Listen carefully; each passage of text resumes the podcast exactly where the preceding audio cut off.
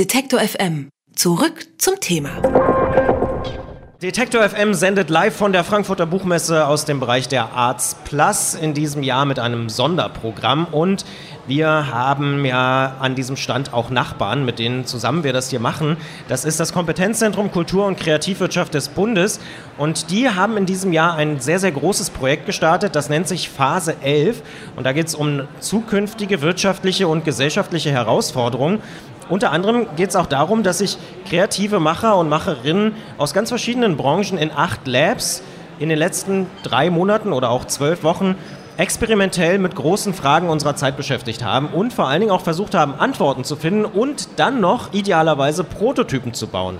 Die Ergebnisse werden jetzt hier auf der Buchmesse präsentiert im Bereich der Arts Plus und natürlich auch diskutiert. Und genau das wollen wir jetzt auch tun, denn bei mir ist Johanna Worps vom Team Mobilität und ich sage erstmal schönen guten Tag. Hallo. Ähm, Johanna, ihr seid das Team Mobilität. Was macht ihr genau? Worüber denkt ihr nach? Was, was sind eure Ansätze? Unser Ansatz war erstmal zu überlegen, was Mobilität oder was Pionierleistungen im Bereich Mobilität gewesen sind. Und da haben wir festgestellt, das hatte immer sehr viel mit Größenwahn zu tun, sehr viel mit Wagemut. Ähm, vieles ist passiert, was am Anfang absurd aussah, was uns heute ganz normal vorkommt. Und deswegen haben wir entschlossen, dass wir in unserem Mobilitätslab uns elf Momente anschauen, die heute sozusagen ähm, für so einen Moment stehen könnten und äh, die Zukunft der Mobilität beschreiben würden. Wer ist denn in eurem Team? Also wer, wer macht denn da mit? Wo kommen die Leute her? Was haben die für Hintergründe? Wir sind ein interdisziplinäres Team, ganz unterschiedlich. Wir setzen uns zusammen aus ähm, Kommunikationsdesignern, Philosophen, Sozialwissenschaftlern, kreativen Köpfen. Mhm. Und jetzt hast du angesprochen, dass es diese elf Ideen, Projekte gibt. Kannst du vielleicht mal eins exemplarisch rausnehmen und sagen, was ihr da dann konkret gemacht habt? Ja, also eine Fahrt, die, ähm, die jetzt schon stattgefunden hat, war die ähm, Performance 22 äh, Stunden 48 Minuten. Die habe sogar ich mitbekommen, ja. Aber vielleicht erklärst du für die Hörer, die es nicht mitbekommen haben, äh, was ihr da gemacht habt? Ähm, Norbert Krause hat sich 22 Stunden 48 Minuten in ein parkendes Auto in der Innenstadt von Köln gesetzt und hat dort gestanden. 22 Minuten 48 ist die Zeit, in der ein Auto durchschnittlich äh, in Deutschland steht. Und um auf diese Tatsache aufmerksam zu machen, ähm, haben wir diese Performance gemacht ähm, mit der Fragestellung, ähm, wie könnte städtische Mobilität eben auch in der Zukunft aussehen? Was könnten wir mit dem Parkraum tun, wenn dieses Auto da nicht stehen würde?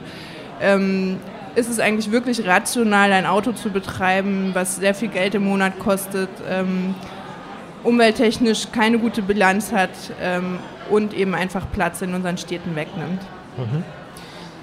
Gibt es was, was du zum Beispiel dabei oder auch bei den anderen Geschichten gelernt hast oder ähm, gemerkt hast, was du im Vorfeld nicht erwartet hättest? Also gab es Reaktionen auf diese 22 Stunden 48 im Auto, wo du nicht gedacht hättest, dass das passiert? Ich, ähm, es gab viele erstaunte Reaktionen, soweit ich weiß. Ähm, und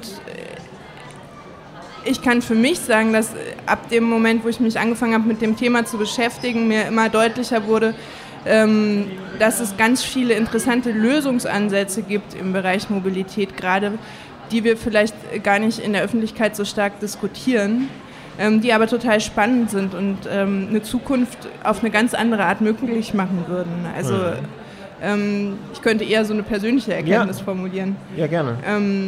Und die bezieht sich auf so einzelne Bereiche, zum Beispiel eben, dass es möglich wäre, dass ich noch miterlebe, dass wir im städtischen Bereich ohne Verbrennungsmotoren unterwegs sind.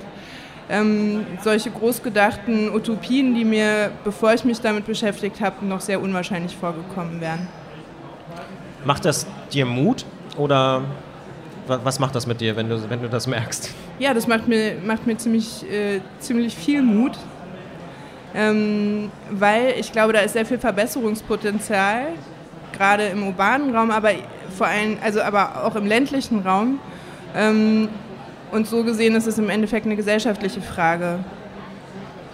Was müsste denn aus deiner Sicht geschehen, damit diese Utopien, die ihr auch skizziert ja, ähm, tatsächlich Realität werden und vielleicht weiß ich nicht, wirklich in 20, 30 Jahren keine Verbrennungsmotoren mehr durch deutsche Städte brettern? Ich glaube, die Diskussion darum muss breiter werden und öffentlicher und wir müssen Erzählungen finden, die vorstellbar sind. Ähm, je konkreter eine Vorstellung davon, wie eine Stadt aussehen könnte äh, ohne Verbrennungsmotoren, wie ein öffentlicher Nahverkehr aussehen könnte, der digitalisiert ist, ähm, was autonomes Fahren für Auswirkungen haben kann und so weiter. Je klarer eine Vorstellung davon ist und je positiver die auch ausformuliert ist, glaube ich, desto wahrscheinlicher ist es, dass es auch zu einer Umsetzung kommt. Werdet ihr an dem Thema auch weiterarbeiten jetzt nach diesen drei Monaten, die ihr jetzt, ich sag mal so, als Startphase, als Initialphase genutzt habt? Ja, wir haben ohnehin, also wir haben auch in dem Projekt äh, mit verschiedenen anderen ähm, Unternehmen und Institutionen kooperiert. Ähm, wir haben ohnehin einige Projekte im Bereich Mobilität. Wir bauen gerade für die Region Hannover ein Mobilnetzwerk auf, wo es eben auch genau um solche Fragen geht und um Themen der Verkehrssicherheit. Ähm, so gesehen ja, auf jeden Fall. Das sagt Johanna Worps vom Team Mobilität und das Team ist auch Teil des Projektes Phase 11 vom Kompetenzzentrum Kultur und Kreativwirtschaft des Bundes. Unsere Nachbarn hier am Stand auf der Plus auf der Frankfurter Buchmesse 2017. Und wer mehr erfahren möchte zu diesem Thema, der kann zum Beispiel am 9. November mit dem Carsharing-Auto nach Dresden fahren oder auch am 1. Dezember nach Berlin, denn da treffen sich alle Teilnehmer nochmal. Alle Informationen zum Projekt und zu den kommenden Veranstaltungen gibt es auf logbuch-phase-11.de oder wer die Chance hat, auf der Frankfurter Buchmesse zu sein und beispielsweise jetzt hier vorbeiläuft an unserem Stand, der kann natürlich auch gerne direkt an euren Stand kommen, denn da kann man auch noch mal ein bisschen mehr dazu erfahren und auch mit euch reden. Vielen Dank, Johanna.